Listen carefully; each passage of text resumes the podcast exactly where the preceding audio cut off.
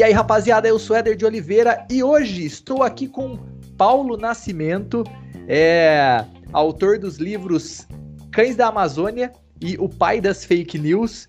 Primeiro, Paulo, eu gostaria de agradecer demais é, por você ter disponibilizado esse, esse tempo, esses minutinhos aí que a gente vai bater esse papo, viu?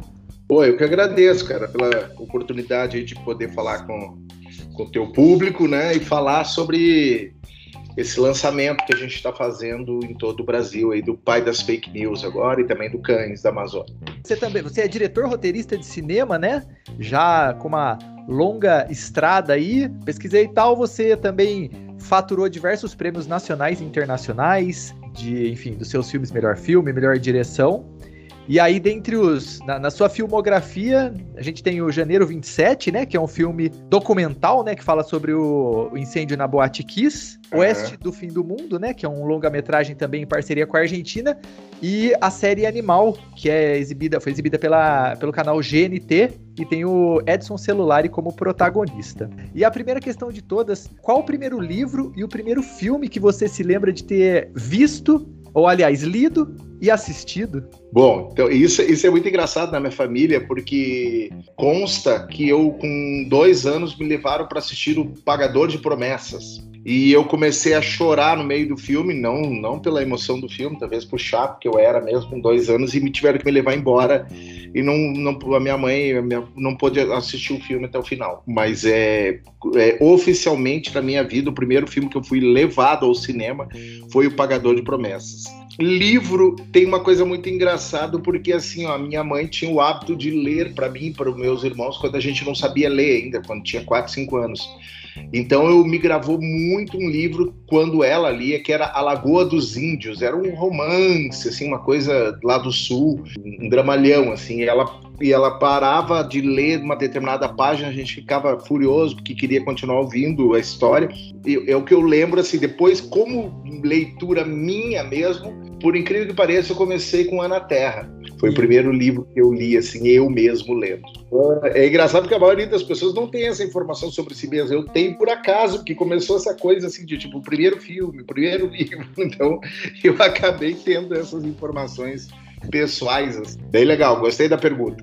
É, não, é interessante porque é isso que você falou. Eu acho que várias pessoas que se, se perguntar assim, para mim mesmo, eu vou falar para você que o primeiro livro deve ter sido algum da série Vagalume, assim, mas falar ao certo qual foi o título realmente, realmente, ah, mesmo o filme também ter fresquinho assim na memória, pô, é interessante. Não, eu sei até a primeira novela. A primeira novela foi Beto Rockefeller. Mas é que é um, um pouco de mania da pessoa mesmo, né? A primeira vez que foi tal lugar, a primeira vez que fez aquilo. Eu tenho, tenho, gosto desses registros. Que legal. E você acha que no nosso país é mais difícil ser diretor de cinema ou ser autor de livro? Olha, cara, em termos de, de de realização, de colocar o, na prática, diretor de cinema é mais difícil porque envolve muita grana, né? Envolve grana, eu digo, de alguém investir em você para poder fazer um, um, filme, que é sempre muito, muita gente, muito caro. E o livro é uma coisa que você pode sozinho andar com ele, tipo, ok, se não conseguiu uma editora, pode lançar o livro. Hoje em dia está muito mais democratizado isso, né? Você pode ir atrás de lançar seu próprio livro, fazer edições pequenas e tudo. Então o livro é realmente mais democrático, assim. E também o livro te dá uma liberdade de, de criação diferente do cinema, né? Porque o livro você pode fazer sem orçamento, né? Você faz o que quiser, o que vier na tua cabeça explodir lá no Cães da Amazônia, caminhão e não sei o que. Depois, quando eu nunca consigo passar para filme depois, né? Porque é impossível no orçamento. Hoje em dia também tem o Wattpad, que gente mais nova também que vem conseguindo escrever os livros pela plataforma. Então é isso, né? Eu acho que é, talvez seja um pouquinho mais fácil, né? Mais raiz, assim, o livro é, é uma decisão tua e você vai lá e faz. E o, e o filme da tua decisão até o negócio virar uma realidade passa por 500 pessoas, né? Então, cinema, não, e isso não é coisa do Brasil, é do mundo todo, né? Uhum. mundo todo. Estados Unidos, quantas histórias a gente já ouviu de cara que o cara penhora a casa, arruma empréstimo e faz um filme. Sempre tem as histórias boas. As pessoas dizem, ah, o cara penhorou a casa, fez um filme e ficou famoso. Uhum. E os outros 98 que pioraram a casa ficaram sem casa, ninguém fala, né? Mas, mas essa é a realidade, dura e crua. Eu vou, eu vou fazer em dois blocos esse nosso bate-papo. Primeiro falando sobre o Cães da Amazônia. O livro ele tem uma mescla de história de vingança, mas também tem uma, uma chamada para questões ambientais, né? Você acha que essa pegada de ação ela pode facilitar esse diálogo com um público talvez mais novo e tal, ou que não tenha tanto costume com literatura e trazer novos, novos interessados para essa temática e para esse debate? Perfeito, é exatamente. Você matou a charada, porque na verdade o que, que acontece? Se você faz um livro muito aprofundado e tudo, ele tem um público específico, né? Eu fiz o, o Cães da Amazônia, uma história totalmente entretenimento, entre aspas, assim, mas é, é apesar do que tem de pesado por trás, né? Mas, mas é uma história de ação de um pai tentando salvar uma filha, que é um que na verdade é um gênero, né? assim como tem o terror, tem coisa, tem o Father Revenge que é que é o vinha lá dos filmes do Charles Bronson na década de 70, depois veio com o Taken, né, com o Liam Neeson. Então é um gênero, é um gênero. Eu quis é, é engraçado porque depois de eu trabalhar durante anos fazendo drama e tudo no cinema e mesmo na qualquer coisa que eu escrevi, eu me deu vontade de dar uma uma passeada por outros gêneros e, e, e, ver como é que eu me sinto em, em gênero mesmo, tipo terror, suspense, ação. O caso do Cães é isso, é, é ação pura, mas, claro, como a gente já estava falando antes, é um, é um, livro que vira livro, porque esse para virar filme é muito difícil, a não ser que um gringo se interessasse pelo livro e quisesse fazer nos Estados Unidos, mas no Brasil, com o orçamento que se consegue para os filmes, não se conseguiria fazer, fazer isso, né? Quem sabe, quem sabe uma Netflix aí não dar uma olhada. É. A gente tem uma, uma cultura muito rica e tudo mais, mas esse tipo de, de, de literatura, assim, de ação, essa parada de vingança, né, é, igual você falou, que tinha muito no Charles Bronson, depois chegou aqui com o Liam Neeson e tal. Aqui no Brasil não é tão feito, né?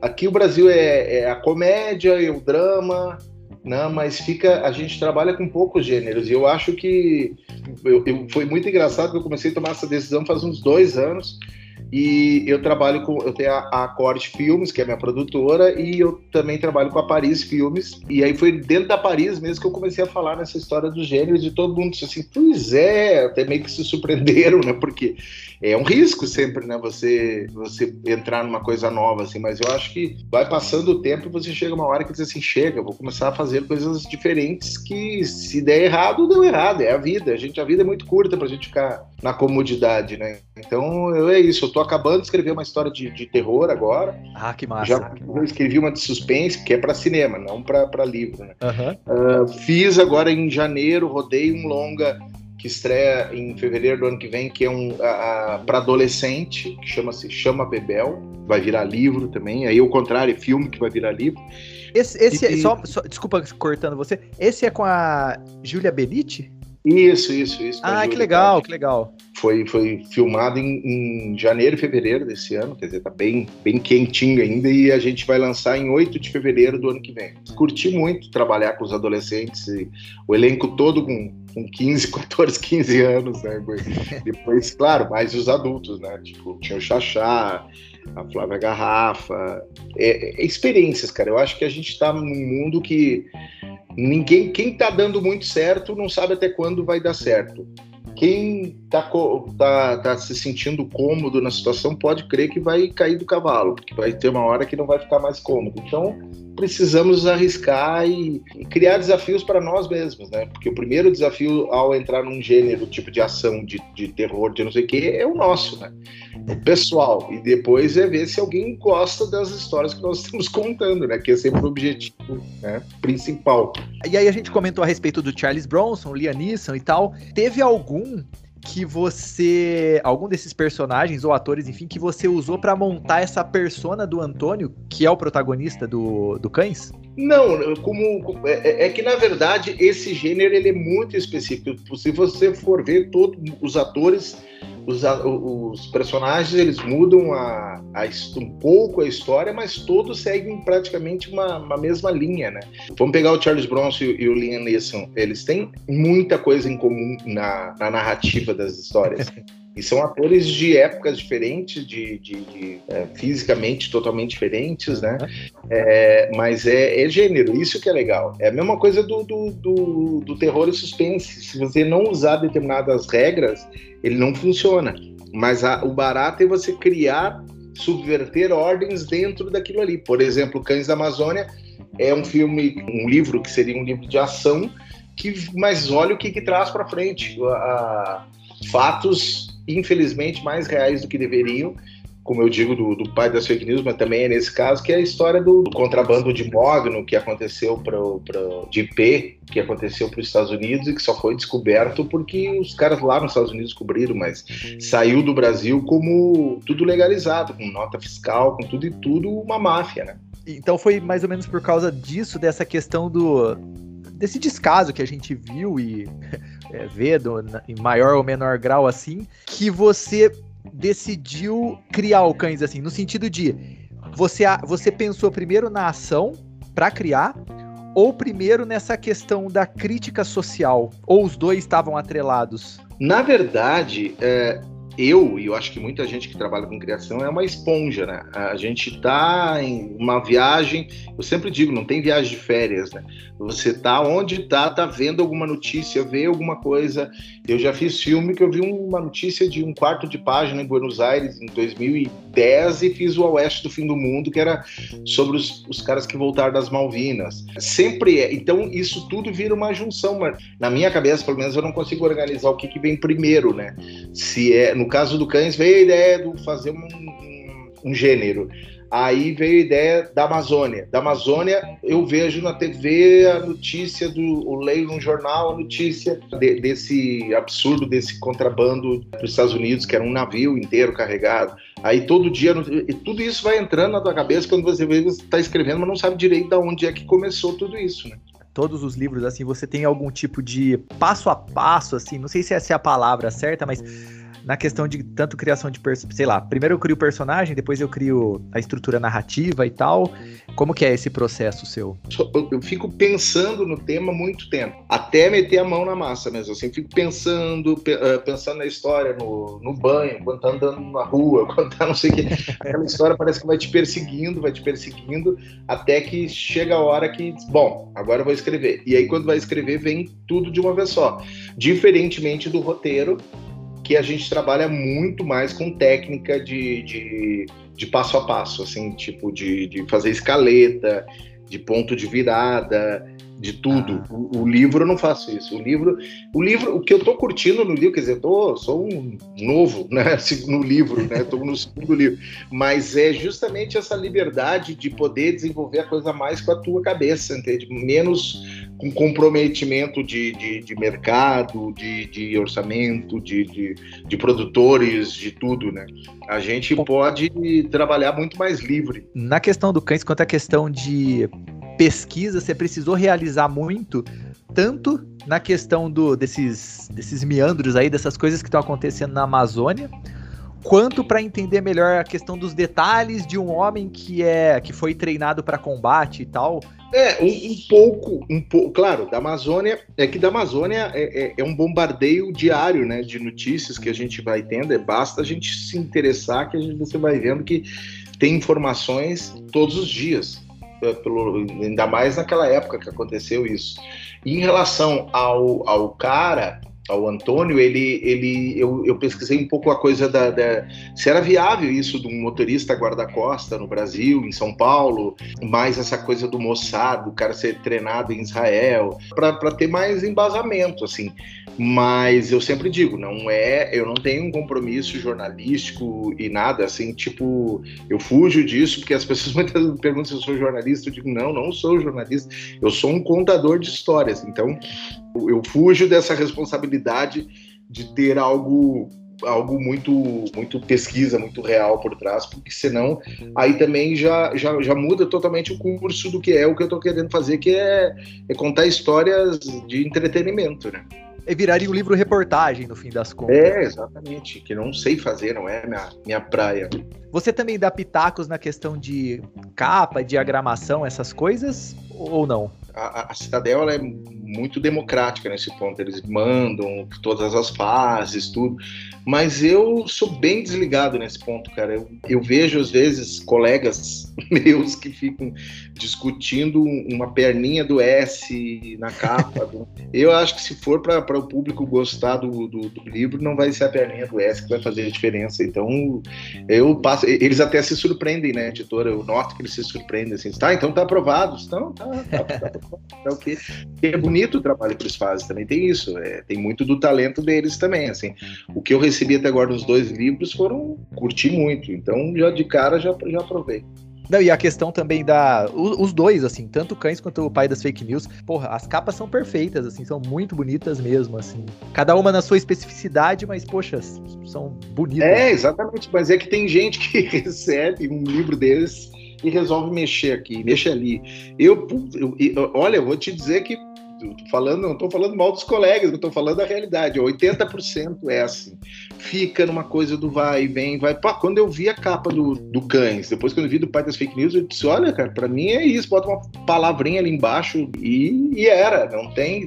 Se veio uma coisa legal, por que, que a gente vai ficar em cima, em cima, em cima, né? Eu talvez eu tenha tido sorte, assim, de, de chegar um, os, os, o, o material já legal para mim. É, e, e, até porque eu acho assim, eu, eu, nunca, nunca escrevi livro nem nada disso, mas eu acho que tem uma, uma mescla de ansiedade para você ver o livro sair, aí obviamente é o que você falou. Aí tem a qualidade dos diagramadores, do pessoal que faz a capa. É, é o que eu falei, essa ansiedade do livro sair também, acho que é uma coisa que que deve ser. que deve ficar em você, né? No autor, no caso, né? É, o grande barato do livro que eu tô achando, assim, é uma vivência nova, é que a ansiedade, por exemplo, no lançamento de um filme, é caótica, porque você sabe que é um final de semana e reza, porque se não fizer um público mínimo por sala naquele final de semana, você lança com 200 salas no primeiro final de semana, no segundo final de semana tem 30. E o livro não, o livro tem essa coisa mais curtida, mais tempo, as coisas estão vai lançando, depois dali um tempo você vai. Agora estava vindo para Brasília, passei no aeroporto, estava o livro ali nos lançamentos e tudo. Pô, é muito legal, entende? É, o livro ele, é, é, ele te acompanha muito mais tempo, né? tem uma durabilidade muito maior do que o filme, do que uma série. A série não tem Antigamente a série dependia do Ibope, agora a série depende do, do, do, do das pessoas que estão vendo, quem é que abandona nos primeiros 10 minutos. Então é, mu é muita matemática para minha cabeça, entende? E o livro não tem isso. O livro é aquilo, é uma peça que você vai vendo. Eu, quando a editora me disse a tiragem, que era 8 mil exemplares de saída, eu digo, meu Deus, para que tanto livro? Eu disse, não, isso é normal. A gente está distribuindo para 800, são 800, não sei, 850 pontos de venda no Brasil. Eu digo, ah, bom, tá bom, tá maravilhoso. Só que eu fico com aquela com aquela sensação de, meu Deus, todo mundo comprando, mas é legal quando a gente começa a ver, eu recebi fotos de gente lendo o livro em lugares bem diferentes do Brasil essa semana. Você acha que a receptividade do público e essa troca, ela é maior do que quando você lança, por exemplo, um filme ou não? Ou eu tô falando besteira? Começa pela questão do autógrafo, né? Do, do o, o filme não tem isso, né? Então o livro tem uma coisa pessoal ali de um por um que vai pegar o, o, autógrafo e você fala que seja 30 segundos, 20 segundos, mas você fala com cada um que vai ali. O filme não, o filme é aquela coisa mais geral e depois você assiste o filme com todo mundo junto, né? Mas não tem essa coisa do, do, do, do papo pessoal assim, que, que tem o livro. Né? Entrando agora no, na questão no, no pai das fake news, que é o seu novo lançamento, é, você já passou por quantas cidades? Você está em Brasília aí para fazer o lançamento em Brasília, mas você passou por mais outras cidades, né? Fizemos Porto Alegre, São Paulo e agora Brasília. E depois, pelo que a editora me falou, deve lançar na Argentina, em Buenos Aires, em novembro, e depois em Lisboa. Desde o início foi a. É, era, era uma tendência, vamos dizer assim, você lançar fora do Brasil? Não, não. Isso veio mudando nos últimos. Nos últimos é, é, aí foi a editora que também está ampliando os mercados, né? E esse é um livro muito fácil de chegar em qualquer país, porque ele fala uma coisa que acontece em qualquer país, né? A questão das fake news é a, é a praga dos nossos tempos modernos. Então a gente a gente, se você chegar em Portugal, chegar na Espanha, chegar na Argentina, vai estar tá lá. E o, e, e o, engraçado é que até o nome muda muito pouco, né? Porque o el padre de las fake news, o pai das fake news, o the father of fake news, muda muito pouco até o título. Pra, ou como você faz para se precaver e não cair em fake news hoje em dia, porque é uma, uma parada extremamente difícil, né? Eu tenho uma questão que, que muita gente odeia, eu acho que até a editora odeia, mas eles são educados e não falam falo, é o fato de eu não ter rede social. Eu não tenho nada, nunca tive rede social. Então, quer dizer, na verdade, eu até tive uma vez um Instagram. Eu abri, acho que comecei o Instagram e fiquei uns três meses eu, eu esquecia do Instagram. Então, na verdade, eu não tenho por uma questão de, de eu não consigo me organizar a ponto. Eu, eu acabo me viciando nas coisas assim, tipo, por exemplo, o WhatsApp, que eu, eu respondo todos que me mandam. Aí, se eu tenho uma rede social, eu tô ferrado, vou passar o dia inteiro colocando coisas. Então, então isso já me elimina muito do, da, das fake news. Mas é que a fake news não adianta, ela tá em tudo, né? As pessoas pensam na fake news aquela que a pessoa recebe uma notícia falsa e manda. Mas e o cara que te manda uma foto no, no WhatsApp mesmo, te manda uma foto dele entrando no avião para viajar e ele tá, no fundo, tá a classe executiva, primeira classe. O cara sabe que não foi na primeira classe nem na classe executiva. Ele só fez a fake news e tirou a foto para Então a gente. A fake news ela tá entranhada no nosso dia a dia. É um negócio muito. E não é de hoje, né? Hoje é que ela foi ficando, os últimos anos, assim, ela foi sendo usada como um instrumento do mal, assim, né? Mas é. ela vem vem a fake news, ela já vem como instrumento do mal do Goebbels na Alemanha nazista quando foi o cara que começou com a fake news usando politicamente, quando ele usava com, com aquela coisa de uma verdade, uma mentira repetida 100 vezes, é, vira uma verdade, tudo é de lá. E o engraçado é essa questão que, que isso eu abordo no livro, é que tem muita gente que trata como ciência. E é uma ciência, na verdade, porque a fake news bem feita exige muita técnica. E esses estrategistas, principalmente lá do, na, do, no Brexit, e, e, e, na própria campanha do Trump foi usado muita fake news com penso por trás, como ciência mesmo, que não deixa de ser criminoso do mesmo jeito, entende? Mas é, na verdade é isso, cara. Tem os livros que eu li sobre sobre tema, todos eles são, são muito muito profundos assim. Porque o que é a fake news? É você usar um elemento do cérebro humano, da, da, da que é essa coisa da necessidade de ter algo que fale o que você gostaria de ler, não que você. É, o que faz alguém trocar uma notícia real de um jornal para uma, uma, fake news é que o jornal começa a falar aquilo que você não quer ouvir. Escrever, vem aquela notícia que você não é o que você está querendo ler.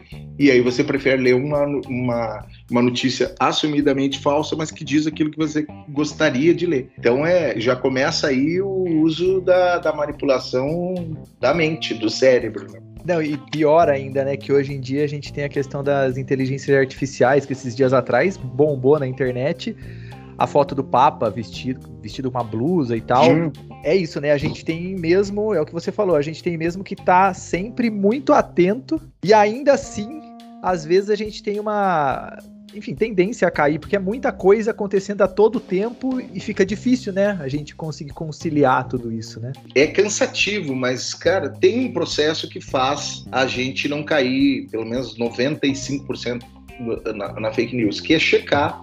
Sim. Não só checar a fonte, checar que. Ah, eu assino quatro jornais. Por, leio um pouco, não consigo ler, obviamente, tudo, mas leio rapidamente, uhum. pelo menos, os quatro jornais. Tento uh, ou os podcasts, uh, e, e, mesmo assim, às vezes vem umas notícias assim, tipo, principalmente quando envolve futebol, que eu sou, eu adoro futebol. Quando envolve futebol, tipo, ah, vem uma notícia, eu digo, ah, que bom, eu já tô quase repassando, aí eu vou checar, não é verdade. É, é isso, a gente, se a gente tiver mais esse cuidado, a gente evita dessa coisa disseminar do jeito que, que tá hoje em dia, né? Da gente passar, ficar passando, passando, passando. Porque é, é, é desastroso isso, né? Para quem recebe e, e deveria ser para quem repassa também. Né? Acabou virando meio que uma cultura isso também, né? É, é, isso que você falou, do pessoal, às vezes, principalmente o WhatsApp, essas coisas assim, aí o pessoal vê e pá, reposta ou manda para outras pessoas sem saber e se de fato a fonte é. Maior, é, depois com a maior naturalidade diz, ah, é, pois é, eu não, não sabia. E, e, e, a outra coisa também que é muito doida é, isso tá no livro, tem muita coisa que a gente tá falando aqui que tá no livro, mais contar tecnicamente, tá? Mas uma delas é a questão da fonte. já vi coisas absurdas e o cara diz assim, não, não a fonte disso aqui, a pesquisa de, do, do, interior do do Sul, do, não sei, vai ver, não existe esse jornal, é. não existe essa fonte, não existe, e a pessoa dá aquilo para tirar do, do, colo, né? Não, não, mas tem fonte, tá aqui.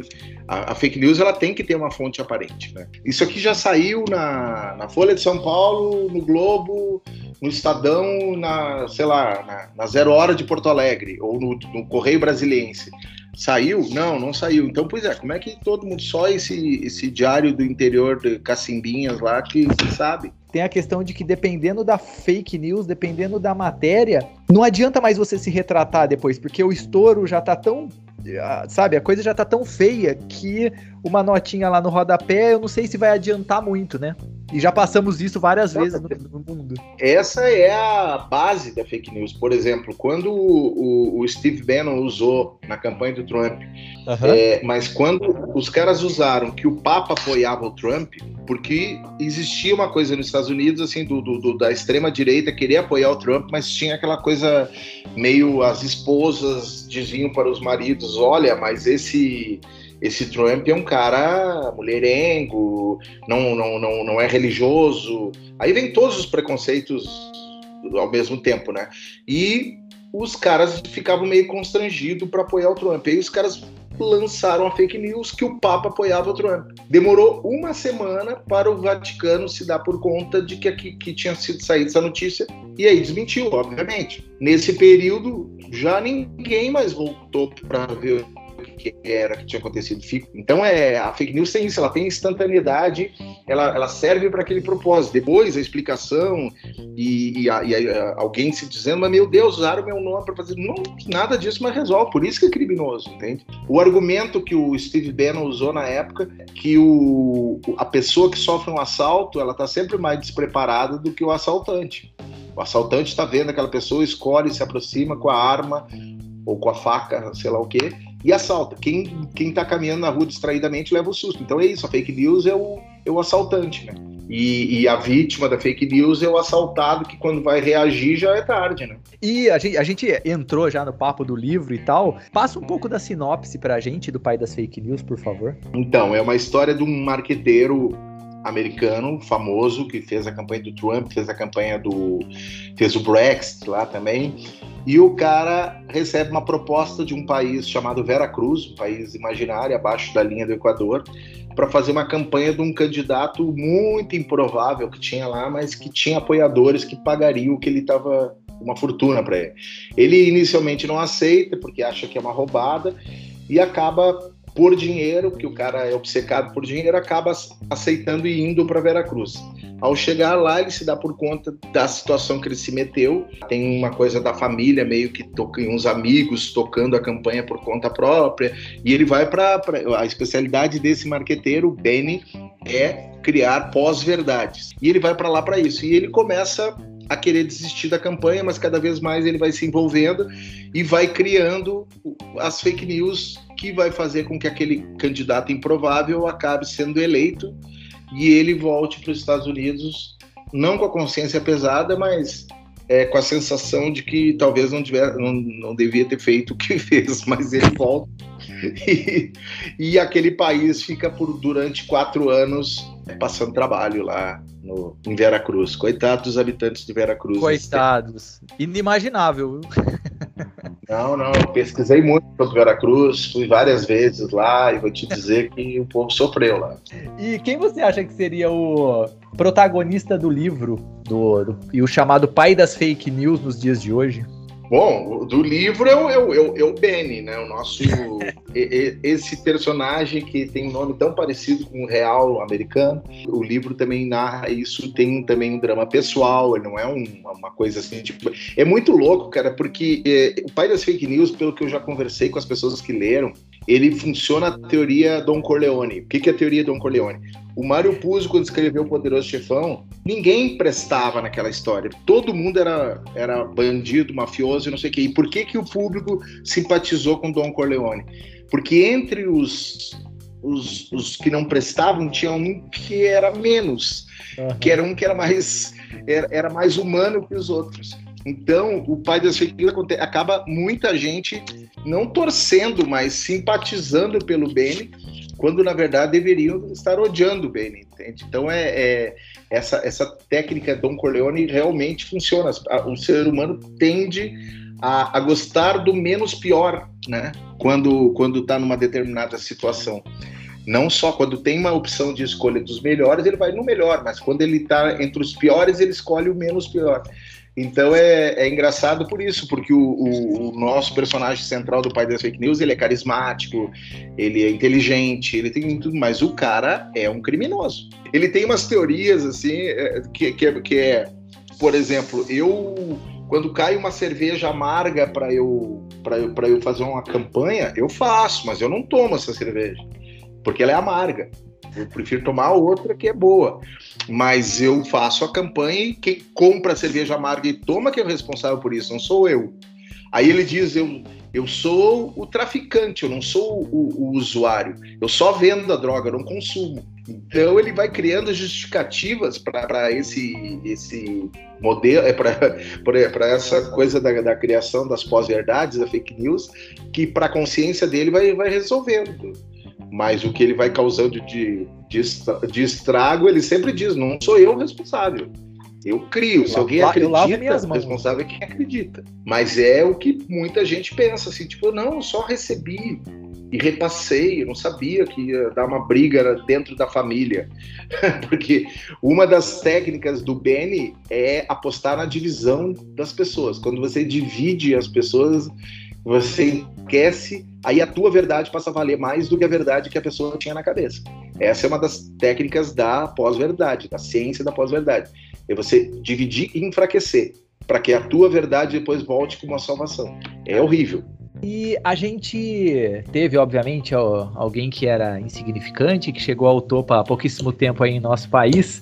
E você acredita que esse detalhe, entre aspas, e esse tipo de extremismo contando também com essa questão da pós-verdade e tal, você acha que vai seguir como uma constante no nosso mundo? E não falando nem só aqui no Brasil, mas do, de um mundo de um modo geral, assim? Olha, eu acho que muito mais do que a gente imagina, porque assim, ó, um dos livros que eu, que eu pesquisei muito foi o Como as Democracias Morrem. Esse livro é assustador, porque você vai vendo assim os, os, os autores é, eles fazem um paralelo sobre o que, que, é, que, que vem acontecendo nos últimos 10 anos no mundo. Não, não, não só no Brasil em Veracruz, no mundo. Como é que as, as mentiras foram tomando conta, como que uma extrema-direita violenta, preconceituosa, foi tomando conta do, do, do, dos países levaram os percalços agora no, no, nos últimos, no último ano, assim, né? Deram, deram uma enfraquecida, mas eles voltam, eles voltam porque existe a parcela de, de, de pessoas que acredita nesse mundo paralelo de, de, de preconceito, de homofobia, de, de racismo, de coisa, é, ela é, é ela é fanática por isso. Então ela é muito difícil de demover. É menor, graças a Deus é menor, né, em todos os países, mas ela é muito mais barulhenta e muito mais é, poderosa no sentido de união, assim. Enquanto a gente pega, normalmente vai lá, vê, um, vê o cara dizendo um absurdo e aí não vota naquele cara, o, o cara que acredita naquele absurdo, ele faz campanha para aquele cara. É diferente, entende? Porque ele acredita naquilo. Então, assim, o que que faz esses 20% da população acreditar em coisas, em conceitos assustadoramente é, preconceituosos, eu não sei, não consigo entender e eu acredito que muita gente busque explicação para isso e, e, não entenda, porque o que, que faz aquela pessoa dizer assim, ó, eu penso como esse cara? Porque, não é uma questão de democracia, é uma questão de humanidade, de sermos civilizados ou não. Tem horas que é exatamente isso, de tão absurdo que é. E as pessoas defendem, defendem e fazem tudo que for preciso para provar que, que todo o resto está errado e só aqueles, aqueles sentimentos preconceituosos que estão que estão certos. E por mexer nesses, nesses assuntos tão espinhosos, assim, no caso do pai das fake news, você sentiu algum tipo de, sei lá, olhar, de, olhar reprovador enquanto você lançava ou enquanto você escrevia o livro, nesse processo todo? É, eu já venho com olhares reprovadores há bastante tempo, não é? Então, por exemplo, o, o, o, filme Em Teu Nome, que eu fiz, que ganhou o Festival de Gramado em 2009, que era sobre, sobre a ditadura e sobre, sobre um personagem que real que foi torturado. Esse filme, eu, eu já cheguei numa reunião uma vez em Brasília e uma autoridade olhou para mim e disse assim: é tudo mentira aquilo que narrou naquele, naquele teu, teu filme lá. Mas foi bem feito, bem feitinho, foi a palavra dele. Um cara que virou ministro depois, inclusive. Mas ele. Então, assim, ó, isso aí tô dando é um exemplo. Então já vem de muito tempo. As pessoas já, já, já, já sabem com quem estão lidando. Também tem isso. Eu não, eu não sou uma pessoa que uma hora escrevi uma coisa para cá ou para lá. Tem uma certa linha em tudo que eu fiz. O filme agora que eu acabei de fazer antes do Bebel, que lança em, em setembro, chama Ainda Somos os Mesmos, se passa na Embaixada da Argentina no Chile em 73, que é sobre a repressão do Pinochet. Então são temas que vai te dando uma certa liga uma coisa com a outra. Claro, eu espaço aí o Cães da Amazônia, que é para ser entretenimento, já tem um peso por trás também, já tem uma coisa de verdade por trás. Então eu acho que isso também é uma forma de, de, de as pessoas saber com quem estão lidando. O cara já não vai chegar em mim para puxar discussão sobre isso, entende? Então não que não possa acontecer daqui para frente, mas acredito que e não, se fosse há um, dois anos atrás, eu acho que esse livro seria bem complicado de lançar. Ah. Porque a gente vivia uma, um outro tipo de, de censura que era um tipo de censura da violência, né? Tipo de, da vingança. Do... Não que hoje não vá ter, mas o cara, primeiro que o cara vai me procurar na rede social, vai ter dificuldade porque não vai me achar. de certa forma, e, e, e nada do que eu estou falando aqui é algo que não esteja público. É isso. E eu ainda, eu ainda fico batendo na tecla que, esse, que o pai das fake news é entretenimento e, e ficcional. Agora, eu não tenho culpa se a realidade vai ficando cada dia mais, mais suplantando a ficção, né? Eu não, eu, eu não posso fazer nada se isso está acontecendo. É, chegando aí nos, nas três últimas questões aqui desse bate-papo, cara, excelente. O primeiro deles é o seguinte: quanto tempo que durou para você escrever assim, desde a concepção da ideia e tal, até a entrega final do pai das fake news? Ele demorou bastante porque eu escrevi durante a pandemia praticamente todo o livro e depois readaptei com os fatos que foram acontecendo. Então, se você colocar, foram dois anos, entende? Assim, mas é que não foram dois anos de dedicação em cima só do livro, claro, fazendo outras coisas e ele tinha essa coisa da atualização. Os fatos de dezembro para cá mudou um monte de coisa que eu tinha que mexer no livro, entende? Então, Caramba. os russos lá escreviam na, no século XIX um livro que até hoje a gente lê igual, né? Hoje a gente vai escrever um livro, dependendo do tema, tem que estar tá atualizando a cada três meses. Qual foi o maior ensinamento que esse livro te trouxe? Ah, o maior ensinamento para mim por incrível que pareça, acho que foram as pesquisas que eu fiz, porque esse foi o livro que eu mais pesquisei, assim, porque eu fui descobrindo coisas que nem eu imaginava que, que, que, que fosse que fosse possível. Quando você começa a se aprofundar nessa coisa da ciência, da fake news, na, da, é, é, vai te dando um, um, susto, sim, porque até a coisa do nazismo eu não tinha noção, até pesquisar para esse livro, que, da profundidade que foi, do, do, da abrangência que teve na população na época. Ah, tipo, 80%, da, da, chegou um momento que 80% da população, sei lá, 70%, 80%, estava aprovando aquilo ali e depois, depois voltaram atrás, era, ah, a gente não sabia. Então, assim, ó, vem, e aí vem esse, como as democracias morrem, me impressionou muito. Tem um também que é o Manipulados, que é sobre a, a Cambridge Analytica, que tem, inclusive, esse tem documentário, que é muito doido, assim, a gente vê como é que as coisas foram acontecendo, porque é, é algo que se a gente não parar e tomar responsabilidade Para mim, o maior ensinamento é isso. Eu quero que alguém leia esse livro e diga: puxa vida, a partir de agora eu vou dar mais uma checada em tudo que eu, que eu receber, não vou sair espalhando. Porque é, é, essa, essa multiplicação da fake news ela é doentia. Ela é doentia. E só a gente pode interromper isso individualmente. Por último e não menos importante, você comentou que o Cães ele é um projeto, talvez seria um projeto um pouco mais difícil de tirar do papel para ir para o cinema. Mas no caso do pai das fake news, existe alguma possibilidade? É, enfim. O pai das fake news, a gente terminou há poucos, poucas semanas agora a adaptação já para, para cinema. E foi engraçado porque foi muito mais difícil do que eu imaginava, porque às vezes é, é fácil, às vezes é muito difícil. Porque o pai das fake news tem muita coisa que é diálogo do, do marqueteiro com ensinando e, e brigando e, e, como é que faz isso num filme para não ficar chato, né? Então a gente teve um trabalho bem exaustivo assim, mas já tem o roteiro e se tudo der certo a gente filma no ano que vem já o pai das fake news. Caramba, que legal! Poxa, que legal! Eu recebi os livros, ainda não consegui ler, mas certamente vou ler. Aí faço a resenha, comento com você, aliás. Mas pelo que pelo que a gente está conversando aqui, enfim, pelo eh, sinopse e tudo mais, cara, eu acho que vai ser vai ser excelente. É isso que você falou. Acho que tanto o livro quanto o outro ele tem entretenimento, mas tem essa pegada atual e de conscientização no final das contas para a população de um modo geral, né? É, porque aquilo que você falou lá no início do nosso papo se aplica em relação ao cães da Amazônia, se aplica o pai das fake news. O fato dele não ser pretensamente uma tese, uma, algo profundo, ele ganha uma abrangência de público maior, um público que está mais que quer pegar um livro no final de semana e ler, e o resultado é, é, é, praticamente o mesmo. Você faz com que as pessoas mais desavisadas, digamos assim, ou, que não iriam atrás de pesquisar alguma coisa sobre fake news, termine o livro e diz: caramba, será que isso é mesmo assim ou não é? é? Tanto que o livro brinca o tempo inteiro com isso, né? Como tipo, será que é verdade ou será que, que, que, é, que é mentira isso que você está vendo? Aí Aí o Bailey sempre, o personagem só diz assim: se você não chegar até o final do livro, não vai poder concluir. Então, é, eu acho que esse efeito é muito bom.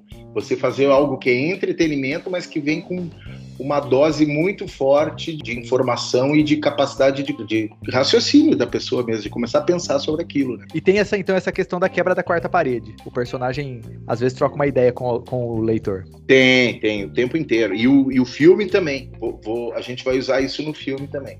Foi uma decisão, como eu te falei, eu tô nessa fase de não querer ficar repetindo um filme com outro em gênero e nada. Então, esse aqui, eu digo, vou fazer uma quebra de quarta parede total. O cara tá tá falando e dali um pouco tá falando com a câmera, dali um pouco tá falando com o que tá acontecendo a cena. Então vai ser o livro também. O livro é, é isso, ele, ele fala o tempo inteiro com o público, ele fala mal de, de, de, todo mundo, fala mal de estar naquele país que ele não queria ter ido. Ele reclama de tudo, mas ele vai fazendo tudo, como é a vida real né, de muita gente. Paulo, eu quero agradecer demais aí o bate-papo, foi excelente, esclarecedor e as portas estão abertas aí não só para quando você tiver novos livros, mas também quando tiver novos filmes aí. É, obrigadíssimo mesmo por ter ó, 50 minutos já de duração, pô, por ter disponibilizado esse, esse tempo aí pra gente. Eu que agradeço e vou, vou encher teu saco aí quando vier com os filmes também.